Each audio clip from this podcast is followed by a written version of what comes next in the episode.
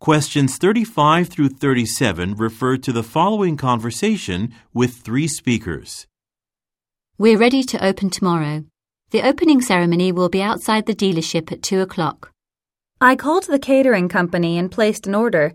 They'll bring the food at 1:30 tomorrow afternoon. About 30 people will be here. I'm worried that there are too many cars in the front lot. There might not be enough space. We should move some cars. We could park them in the back lot. I agree. We don't want a group of people standing around the cars we hope to sell. One might get a scratch. OK, I can move some of them tomorrow morning.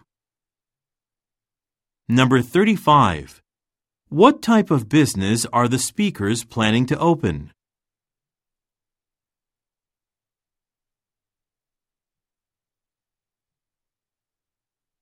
Number 36. Why is the man concerned?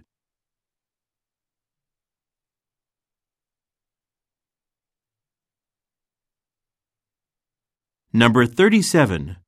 What does one of the women offer to do?